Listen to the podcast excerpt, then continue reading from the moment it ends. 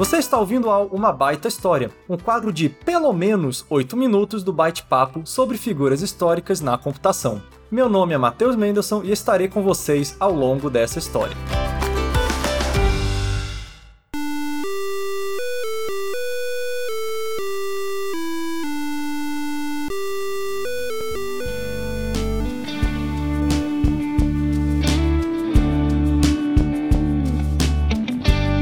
90, alguns brinquedos faziam a cabeça da criançada. Bicicletas Caloi, Tamagotchi, Tazos, Super Nintendo e, é claro, o Meu Primeiro Gradiente. Lançado em 1989 pela empresa Gradiente, era um tocador e gravador de fitas cassetes que vinha com um microfone. Alguns ouvintes devem ter memórias claras deste brinquedo por seu design estiloso e do uso de cores vibrantes. Alguns ouvintes podem também se lembrar de outro aparelho que lia fitas cassetes, mas não com o propósito de tocar áudio, e sim de guardar programas de computadores. Muitos computadores pessoais no começo dos anos 80 usavam como periférico um gravador barra leitor de fitas cassetes como uma alternativa mais barata aos disquetes e aos cartuchos. Entre eles, o computador MSX Gradiente, lançado quatro anos antes pela mesma empresa do meu primeiro Gradiente. Inicialmente uma empresa fabricante de eletrônicos focada em equipamentos de áudio, a Gradiente viu um forte crescimento nos anos 70. Aproveitando os benefícios fiscais oferecidos pela Zona Franca de Manaus, foi lá que a Gradiente implementou sua primeira fábrica em 1972. Fazendo várias parcerias com outros fabricantes, a Gradiente entrou em vários outros segmentos além do mercado de produtos de áudio nos anos 80. Em 1983, por exemplo, a Gradiente lançou o videogame Atari 2600 no Brasil. E foi em 1985 que a empresa entrou no ramo da computação com o lançamento do computador pessoal MSX Expert 1.0, ou como ficou também conhecido, MSX Gradiente. O MSX Gradiente, como o próprio nome dá à pista, seguia a arquitetura MSX. Para entender a história dessa arquitetura, vamos viajar agora para terras japonesas.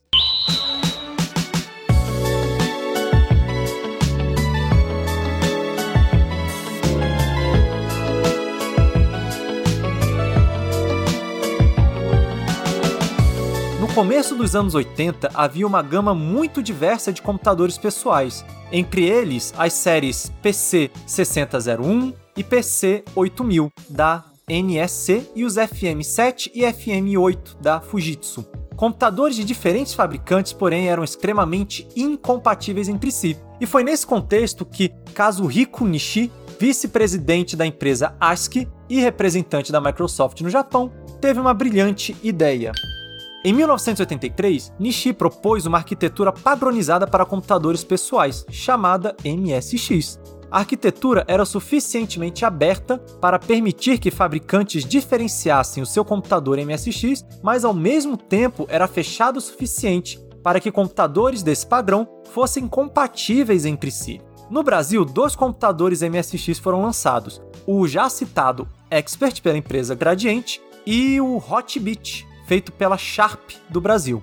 Ao ligar um computador da série MSX, uma tela azul se abria, mas ela era diferente da temida tela azul de pane do Windows 98 que vemos muitas vezes até hoje. Essa tela azul mostrava um prompt de comando, e neste prompt, o usuário podia escrever um comando para carregar um programa que estava na fita cassete, ou até mesmo começar a escrever um programa na linguagem de programação BASIC. Mas escrever um programa?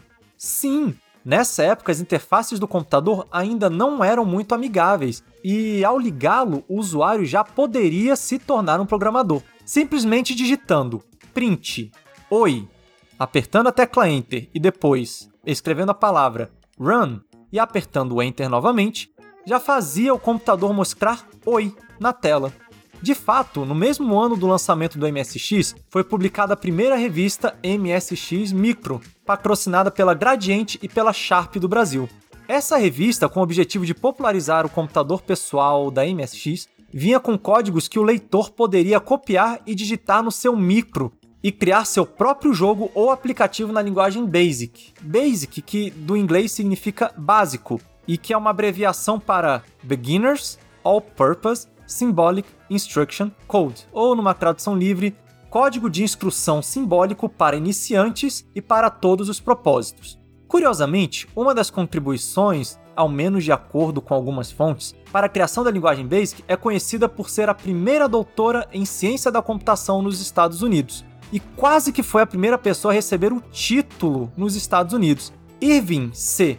Teng recebeu o título de doutor apenas algumas horas antes.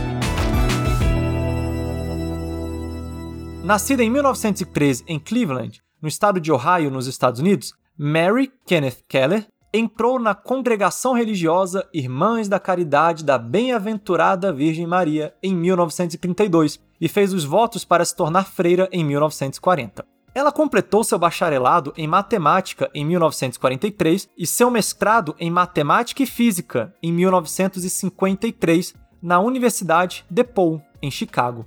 Em 1965, Keller recebeu seu título de doutorado da Universidade de Wisconsin-Madison e entrou na história como a primeira mulher e quase primeira pessoa com o título de doutorado em ciência da computação nos Estados Unidos.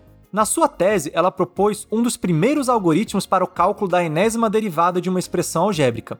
O usuário fornecia as primeiras derivadas da expressão e o algoritmo buscava padrões. Caso tivesse sucesso, era possível calcular qualquer derivada dessa expressão.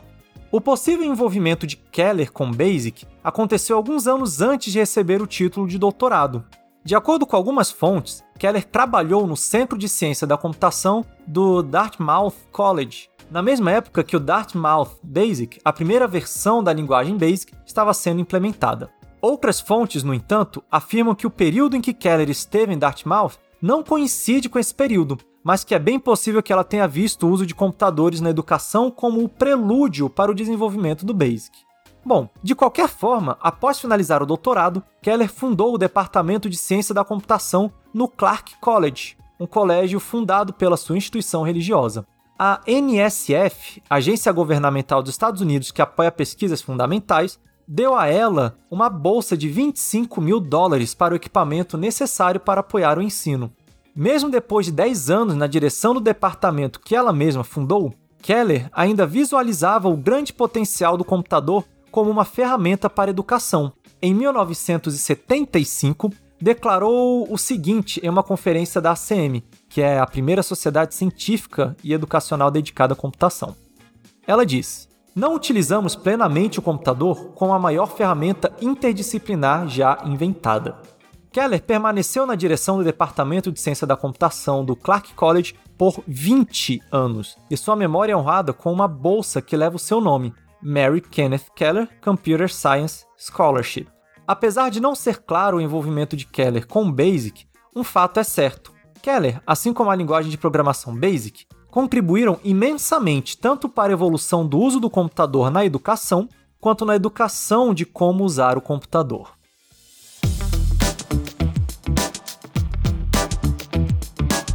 Algumas curiosidades sobre o BASIC e MSX. O MSX foi muito usado na educação, especialmente na União Soviética, onde se faziam redes de computadores MSX nas escolas, e é possível ver um MSX em uma foto da Estação Espacial MIR. Confira essa foto lá no nosso site.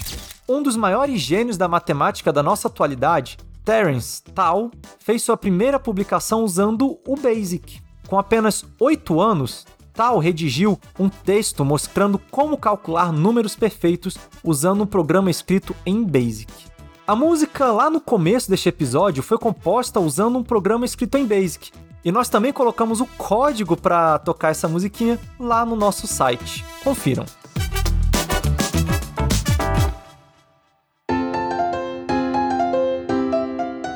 Pensou em nos apoiar? Ah, diz que sim. O que é que custa? Anda, não seja assim, anda assim. Na verdade, custa muito pouco para você, mas é uma ajuda imensa para que a gente possa continuar trazendo todo esse conteúdo. Acesse nosso Instagram em byte.papo ou confira nosso site em bytepapo.com e veja como nos apoiar. O texto completo deste episódio com mais detalhes está disponível na Baita História de hoje em nosso site. E o roteiro deste episódio foi elaborado por Hugo Tadashi.